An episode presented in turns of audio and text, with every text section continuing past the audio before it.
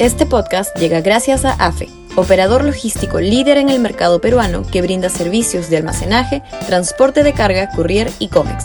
Los puedes ubicar en www.afe.pe.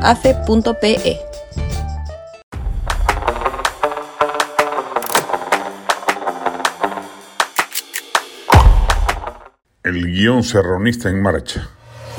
Sudaca, Perú. Buen periodismo. El gobierno regional de Apurímac recibía 4 millones de soles mensuales por concepto del canon minero de las Bambas.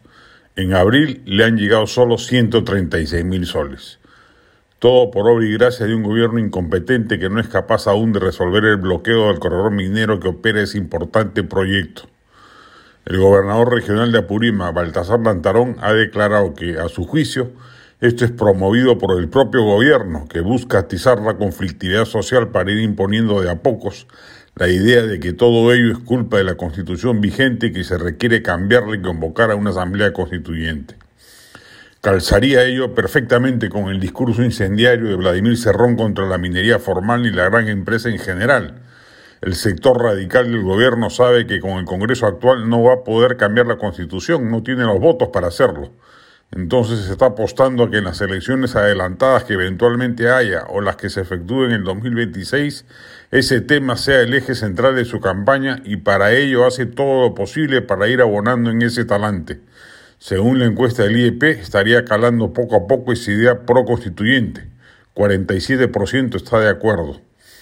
Ese es el juego político de un gobierno que se sabe inútil e incompetente para hacer nada significativo en cuanto a políticas públicas o decisiones gubernativas. Solo van a utilizar su paso por el poder para medrar corruptamente y para prepararse para la siguiente campaña ya con la consigna única y central de cambiar la constitución para imponer una que les permita destruir el modelo económico e instalar fórmulas autoritarias como las que vemos en los países que les sirven de ejemplo y así lo han logrado, Venezuela, Nicaragua, Bolivia, ahora Chile, etc.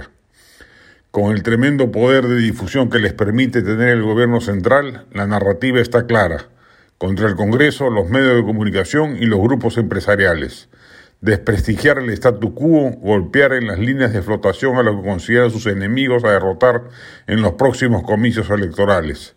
Se preparan para ello, están capitalizando mediante el hurto a las arcas públicas y los favores a los sectores informales para emprender, cuando se presente la nueva oportunidad electoral, una campaña gigantesca. Ese es el guion, la tienen clara.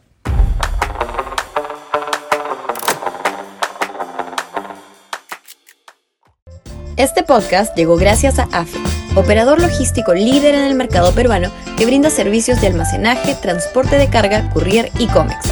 Los puedes ubicar en www.afe.pe.